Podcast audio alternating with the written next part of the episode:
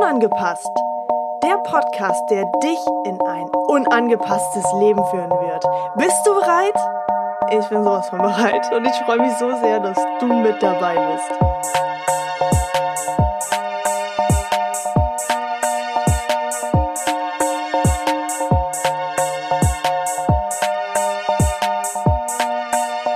Willkommen bei Unangepasst. Heute geht es um das Thema Verlustangst und Bindungsangst. Dafür habe ich einen Interviewgast bei mir und das ist die Caroline. Dementsprechend würde ich gerne das Mikrofon da einmal weitergeben an die Liebe und die erzählt uns dann einen Teil aus ihrer äh, Geschichte und aus ihrem Leben. Erstmal vielen, vielen Dank, dass du hier bist. Ich freue mich sehr. Ähm, und zwar geht es ja um das Thema Ver äh, Verbindungsangst, genau, Bindungsangst und Verlustangst. Und da habe ich natürlich folgende Frage erstmal an dich. Ähm, wer bist du überhaupt? Wo kommst du her? Wie alt bist du? Und was war für dich die prägendste Geschichte in deinem Leben? Hallo, ich bin Caroline, ich bin 26 Jahre alt und ich bin heute hier bei Michelle, um über Verlust und Bindungsangst zu reden, als Beispiel quasi. Ähm, ich komme auch aus Oldenburg und um mal direkt auf den Anfang, auf das Thema zurückzukommen. Ähm, ich habe erst so richtig gemerkt, dass ich von dem Thema sozusagen betroffen bin, als vor circa vier Jahren, fast schon fünf, meine Großeltern gestorben sind, was ja so ein Erlebnis ist, was ja jeder irgendwie in seinem Leben mal durchmacht. Aber zu dem Zeitpunkt habe ich gemerkt, dass da irgendwie ein bisschen mehr als normale Trauer bei mir stattfindet. Ähm, und da habe ich erst so richtig angefangen, mich mit dem Thema Verlust und Bindungsangst zu beschäftigen, gezwungenermaßen, weil das sozusagen der Tropfen war, der das fast zum Überlaufen brachte. Und ich auch rückblickend mehr über mein Leben nachgedacht habe und gedacht habe, oh, dieses Muster, was sich dadurch abzeichnet, was mir jetzt bekannt wird, das ist schon vorher aufgetreten. Sei es in Beziehungen, in Freundschaften, dass man Angst hat, wenn es zu eng wird oder wenn äh, es vielleicht auch mal kriselt, dass man dann vielleicht lieber einen Rückzieher macht, als dann an dem Problem wirklich zu arbeiten, weil man einfach Angst hat, dass es am Ende darauf hinausläuft, dass man alleine dasteht. Mhm. Okay, das bedeutet, ähm, du hast es grundsätzlich eigentlich gemerkt, dadurch, dass du halt jemanden verloren hast, dadurch, dass du einen Schicksalsschlag erlebt hast. Ähm, wie hat sich das genau geäußert? Was war das für ein Gefühl für dich und ähm, wie bist du grundsätzlich damit umgegangen? Ja, also wie gesagt, das ist ja jetzt so fast fünf Jahre schon her und ähm, ich habe halt einfach irgendwann gemerkt, weil das äh, das zweite Großelternpaar ist, was bei mir gestorben ist, dass das irgendwie anders war als beim ersten Mal. Also jeder lebt ja Trauer anders äh, erlebt das ja anders, macht es anders durch. Und ich habe halt irgendwann gemerkt, dass es irgendwie gar nicht mehr aufhört. Mhm. ähm, ja, es hört halt irgendwie nicht auf und ich habe halt auch gemerkt, dass ich mich sehr in mich selbst zurückgezogen habe, dass sich mein Alltag sehr verändert hat, dass ich äh, ja von einem eher lustigeren Menschen eher ein ruhiger Mensch wurde, dass ich selten nur noch das Haus verlassen habe und mich eigentlich lieber verkrochen habe. Trotzdem lernt man ja auch mal Leute kennen dann lernt man vielleicht einen neuen Partner kennen und dann habe ich gemerkt, dass ich noch schneller als früher eigentlich immer schnell einen Rückzieher machen wollte. Mhm. Okay. Ähm, du selbst hast einen Partner, richtig? Ja, genau. Okay, ähm, darf ich fragen, wie lange ihr zusammen seid und wie das für dich war, dass ihr überhaupt, ähm, sag ich mal, diese Beziehung eingegangen seid? Weil Verlustangst und Bindungsangst, ich meine, Bindungsangst ist da ja nun mal der erste Punkt und den Menschen dann zu verlieren, wenn man ihn, sag ich mal, dann in sein Leben gelassen hat, ist wahrscheinlich auch nochmal Angst. Ja, also ich bin jetzt mit meinem Partner zwei Jahre fast zusammen. Und ähm, ja, dieser aktuelle Partner stellt auch irgendwo einen Wendepunkt für mich dar, weil ich sag mal so, auch bei ihm habe ich es am Anfang quasi versucht, meine äh, Verlustangst ähm, auszuleben, quasi, indem ich dann irgendwie am Anfang immer versucht habe, ihn so ein bisschen zu verjagen, unbewusst. Mhm. Und er hat sich einfach nicht verjagen lassen. Und ja, es ist einfach so, wenn man einen Partner findet in so einer Situation, der damit gut umgehen kann, dann ist es eben auch für einen selbst eine sehr große Stütze und so bekommt man halt auch selber den Freiraum, um an sich selbst zu arbeiten, sich über sich selbst nachzudenken, die Handlungsweisen, wie es überhaupt dazu kommt und warum man manchmal diesen Impuls hat und auch ja diese Traurigkeit, weil ich glaube, jeder Mensch möchte eigentlich sich irgendwo binden, ob es jetzt eine Beziehung ist oder, oder in einem liebevollen Umfeld. Und wenn du das irgendwie nicht kannst und dir selbst im Weg stehst, dann kann ich das ziemlich zurückwerfen. Und ähm, ja, bei mir hat es halt geholfen, dass ich eine starke Stütze an der Seite habe und einfach gemerkt habe, dass wenn jemand bei einem sein möchte, dass er sich auch nicht wegschicken lässt. Richtig, ja. genau. Ja, ich äh, denke, dass das auf jeden Fall sehr, sehr hilfreich ist ähm, für die Menschen da draußen auch, die ähm, Verlustangst und Bindungsangst haben. Denn in meiner Wahrnehmung ist das auch etwas, was wir uns sehr, sehr gerne mh, mm, als eigentlich nicht unsere Wahrheit einprägen lassen von außen, weil uns das vielleicht auch mal jemand gesagt hat, dass man Verlustangst hat, wodurch man äh, sich dann noch viel, viel mehr da reinsteigert und denkt, oh scheiße, da ist schon wieder jemand. Ich lasse mich mal auf den ein, aber irgendwie will ich doch nicht. Also irgendwie doch, aber irgendwie nicht. Und dann so ein kompletter Struggle. Ähm, ich selbst kenne das auch aus ähm, meiner Kindheit, wodurch ich mit Verlustangst ganz, ganz krass äh, zu tun hatte. Und ähm, demnach kann ich sehr gut nachempfinden, wie sich das anfühlt, Verlustangst zu haben. Ähm, und dass man da halt den Menschen dann auch gerne mal aus dem Weg geht, obwohl man es gar nicht will. Weil man möchte sich ja binden, so wie du auch schon gesagt hast. Denn jeder wünscht sich natürlich äh, eine liebevolle Art und Weise von jemandem oder beziehungsweise von seinem Umfeld. Und ähm, ja, da dürfen wir auf jeden Fall dann genauer mal hinschauen, woher das überhaupt kommt. Genau. Ähm, du meintest, dass dein ausschlaggebender Punkt sehr wahrscheinlich deine Großeltern waren. Mhm. Was war das für ein Gefühl für dich? Also was hast du in dem Moment gefühlt, damit die Menschen, die sich das hier gerade anhören, vielleicht äh, nachempfinden können, was das vielleicht für ein Gefühl ist, dass sie das für sich vielleicht zuordnen können, ob sie das auch haben? Ja, also mit der Verlustangst, ähm, ich sag mal so, man ist meistens in so einer Phase drin oder lebt sehr lange so und irgendwann, glaube ich, kommt bei jedem der Punkt, wo man merkt, irgendwas ist nicht so, wie es sein sollte. Und das war halt, wie gesagt, bei mir einfach, dass diese Trauer anders war als bei anderen Menschen, ähm, beziehungsweise bei anderen Menschen, die ich verloren habe, dass es sich anders angefühlt hat und es hörte auch einfach nicht mehr auf. Mhm. Ähm, da muss, muss sich jeder einfach selbst gut kennen und einschätzen können, um zu merken, da ist was anders, da ist vielleicht was nicht richtig. Ähm, weil, wie gesagt, Trauer ist immer anders, jeder geht damit anders um. Und ich habe einfach für mich selber gemerkt, dass es eben nicht nur diese Trauer ist, die man halt durchlebt, sondern einfach, dass ich mich in meiner Verhaltensweise und meinen Gedanken sehr, sag ich mal, verdüstert habe. Und ich einfach gemerkt habe, es hört einfach nicht auf. Nach Monaten, nach Jahren. Ähm, ich sitze jetzt auch nach fast fünf Jahren nicht hier und sage, ich bin jetzt geheilt oder so. Aber äh, es ist einfach ein Prozess, den man durchmacht. Und man muss halt eben auch mit sich selber arbeiten und auch reflektieren, was man so macht und wie man so über Sachen denkt und halt auch bewusst daran arbeiten, dass es aufhört. Ich habe ja schon angeschnitten, dass es einfach so ist, dass es ja mehr so ein Tropfen war, der das fast zum Überlaufen brachte und ich dann in den Jahren, die jetzt seitdem vergangen sind, einfach gemerkt habe, dass ich diese Verhaltensmuster schon sehr lange hatte dass ich auch schon früher, als ich gar nicht wusste, dass irgendwas nicht richtig ist, ähm, dass ich da auch schon, sag ich mal, Leute verjagt habe, mich zurückgezogen habe, wenn es schwierig wurde, obwohl ich es eigentlich wollte. Und das ist, sind einfach so Sachen, äh, Michelle hat es ja auch schon angeschnitten, so in der Kindheit. Meine Mutter hat da tatsächlich eine Theorie zu, zu meiner Verlassensangst. Ähm, und zwar als Baby war meine Mutter sehr lange im Krankenhaus und sie glaubt, das rührt daher, dass ich auch eine Verlustangst habe. Also diese frühkindlichen Geschichten kennt man ja auch. Und äh, da war ich dann bei meinen Großeltern, die dann ja letztendlich auch gestorben sind. Also hängt alles irgendwie miteinander zusammen. Ah, okay.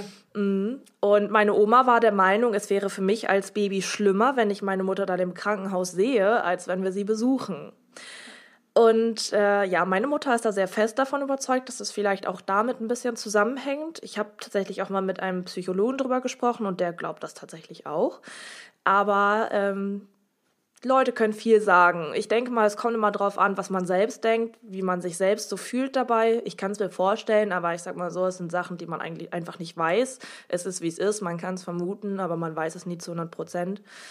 Und ja, wie gesagt, also diese Verhaltensmuster, so man will sich eigentlich binden und hat Probleme damit, möchte Menschen wegschicken, obwohl man sie liebt. Und das ist einfach sehr schwierig und es ist auch sehr einsam zum Teil. Mhm. Ja. Genau, und das ist ja so mit das Herausfordernde daran, dass wenn du Verlust oder Bindungsangst hast, ähm, jetzt habe ich den Faden verloren. äh, naja, daran sieht man, dass dieser Podcast nicht geschnitten ist. ähm, gut, ist auch egal, dann kommen wir erstmal auf ein anderes Thema, vielleicht komme ich da gleich nochmal drauf. ähm, gut. Also, darf ich was dazu sagen? Also darf ich mich dazu äußern, dass du ähm, das in der Kindheit, sag ich mal, erlebt hast? Klar. Okay, cool. Also meine Theorie wäre da oder meine, also das, was ich, sag ich mal, als erstes davon wahrgenommen habe, ähm, ist ja nun mal, dass du tatsächlich ganz früh von deiner Mama dann wohl weg bist. Ähm, und ich glaube schon, dass das damit zusammenhängt, auch wenn man selber das nicht mehr weiß, ist das ganz, ganz fest in unserem Unterbewusstsein verankert. Und dadurch, dass du deine Großeltern verloren hast, hattest du natürlich eine sehr, sehr starke Bindung zu denen, dadurch, dass du ja sehr früh bei ihnen warst.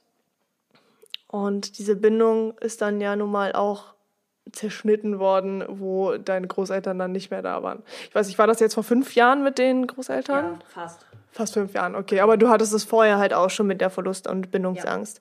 Ja. Mhm. Okay.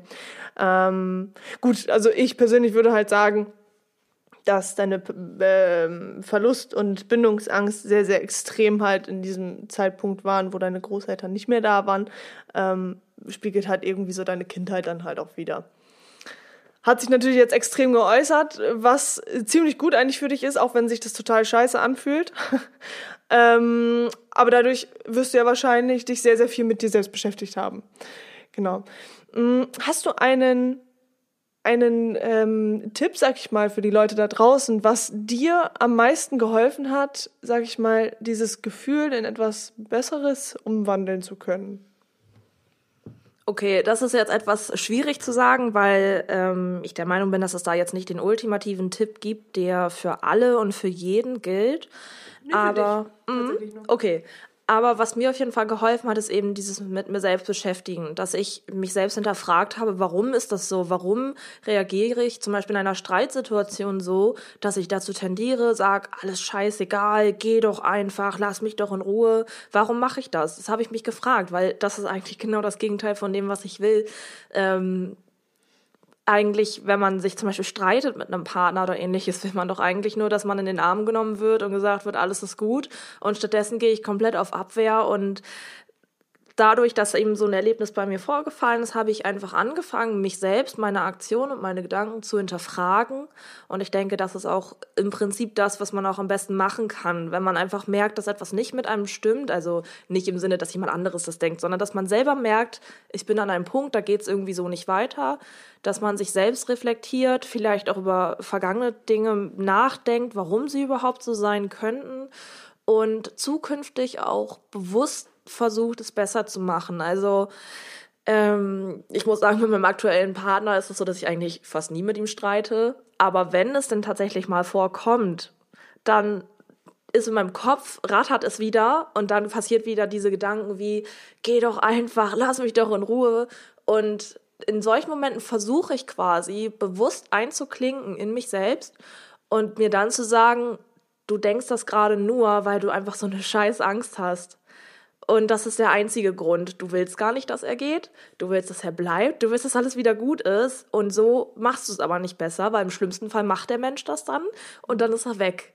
Und dann sitzt du da und bist alleine und weißt ganz genau, du hast es gerade gesagt, wie soll denn der andere wissen, dass du es nicht so meinst? Mhm. Und das ist halt einfach, ähm, ich würde sagen, schon fast eine Trainingssache, dass man sich einfach überlegt, in den Momenten, auch wenn man total emotional überschäumt ist, dass man trotzdem versucht, irgendwie ähm, fast schon einen kühlen Kopf zu bewahren und vielleicht nicht alles zu sagen, was man gerade fühlt oder denkt. Natürlich, also grundsätzlich finde ich nicht, dass man Emotionen für sich behalten muss. Aber man könnte sagen, statt zum Beispiel, ja, hau ab, lass mich in Ruhe, könnte man sagen, du, ich habe gerade echt irgendwie das Gefühl, ich muss das und das sagen, aber ich weiß es eigentlich besser. Und äh, wenn man da jemanden hat, der da Verständnis für hat, das weiß man ja in der Regel auch, ob das jemand ist, der einen unterstützt, ähm, dann kann man auch gut zusammenarbeiten. Ich bin der Meinung, man kann das auch mehr oder weniger alleine schaffen. Ähm, ich kann aber nicht verschweigen, dass ich Hilfe bekommen habe. Ähm, dementsprechend muss man halt einfach sich quasi so ein Training aneignen, dass man dann versucht, in sich selbst so ein bisschen einzugreifen in solchen Situationen. Und ähm, so generell auch, wenn man solche Gedanken hat, dass man versucht, warum denke ich das denn jetzt? Was soll das? ist genau. es das, was ich will? Und das ist so das, was ich halt auch immer noch versuche, irgendwie daran zu arbeiten und es zu einem Besseren zu machen. Mhm. Ja, ein äh, sehr, sehr wertvoller Tipp. Auf jeden Fall. Ähm, es ist ja immer sehr wichtig, dass man sich mit sich selber dann einfach mal kurz äh, beschäftigt. Auch wenn der Partner vielleicht gerade vor einem steht und ähm, ist total eskaliert, ist es vielleicht ja, nicht vielleicht. Es ist wichtig, dass man dann einfach mal ganz kurz, ganz tief ein- und ausatmet, um dann wieder einen klaren Kopf zu kriegen. Oder vielleicht sagt, zum Beispiel bin ich so, zumindest war ich immer so, dass ich gesagt habe, okay, jetzt brauche ich mal eben kurz zehn Minuten für mich. Dann bin ich meist rausgegangen, habe dann, äh, keine Ahnung, einen kurzen Spaziergang gemacht und dann, dann ging's wieder. Dann stellt man sich nämlich die Frage so, hey, okay, warum haben wir uns jetzt gestritten? Was war jetzt überhaupt der Grund dafür? Ne? Also manchmal ist es so, so sinnlos, ähm, dass man, ja, wenn man sich mal kurz Zeit nimmt, eigentlich schon die Lösung hat, beziehungsweise oder die Menschen sagen halt einfach dann auch, okay, das war jetzt wirklich äh, blödsinnig, sich zu streiten. Ja, mm, was ich auch immer sehr, sehr sinnvoll finde, ist, wenn man mit dem Partner zum Beispiel streitet oder mit eigentlich egal wem, dass man sich nach dem Streit die Frage stellt, so, okay, was war jetzt das Geschenk da drin? Was, was war jetzt das Geschenk in dieser Situation für uns? Was haben wir daraus gelernt? Und meistens ähm, kommt diese Situation dann nicht unbedingt wieder vor, weil die Menschen es automatisch dann besser machen. Genau. Ja, das war nochmal so ein kleiner Tipp von mir. Ansonsten, ich weiß nicht, hast du noch irgendetwas, ähm, was du den Menschen mitteilen möchtest? Also ich habe jetzt so weiter gerade keine Fragen. Nö, eigentlich nicht. genau, also hast du noch irgendetwas, was du mitteilen möchtest? Also ich kann es eigentlich nur einigermaßen verallgemeinern, weil ähm, es ja auch nicht immer nur Verlustangst ist, was einen beschäftigt, dass man einfach mit sich selber arbeitet. Ich denke, das ist ja auch so ein Hauptthema, was Michelle in ihrem Podcast so macht. Einfach dieses äh, auch sich selber mit sich beschäftigen, sich selbst so ein bisschen coachen und äh, zu trainieren mit sich selber, würde ich, würde ich es eigentlich bezeichnen, weil es ist nicht einfach und man muss sich wirklich auch so mehr oder weniger bewusst dazu entscheiden, was verändern zu wollen.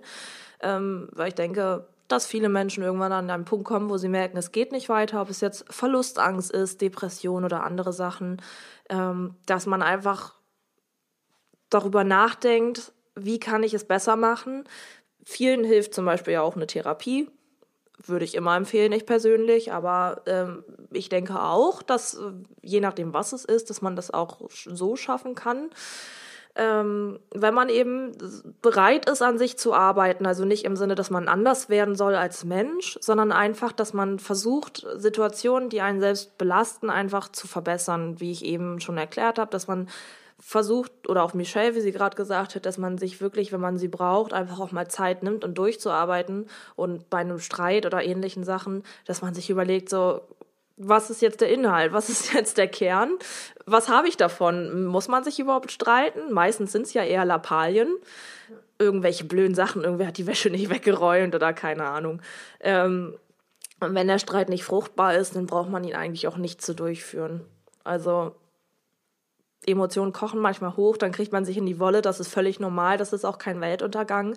Der Unterschied ist, dass man dann auch in dem Moment selbst realisieren muss, dass es eben kein Weltuntergang ist und dann dementsprechend auch nicht so handelt. Zum Beispiel mit Verlustangst denkst du, es ist ein Weltuntergang, das ist jetzt das Ende, machst dann eine Grundsatzdiskussion draus und dann am Ende ist es dann wieder so, geh weg.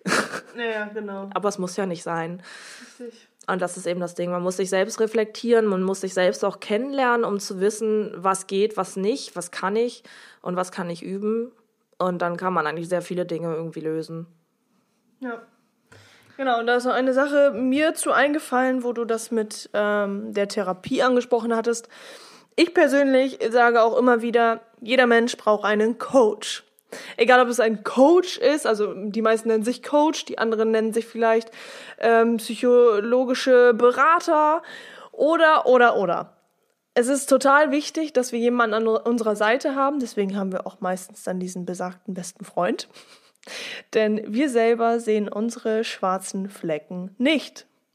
Definitiv nicht. Und oftmals sind wir so blind, dass wir einfach von außen jemanden brauchen, der uns darauf einmal hinweist und sagt so, hey, du hast eine Stelle in deiner Brust, die solltest du vielleicht mal anschauen, um äh, zu reflektieren, was du vielleicht gerade irgendwie auch mal verkehrt gemacht hast.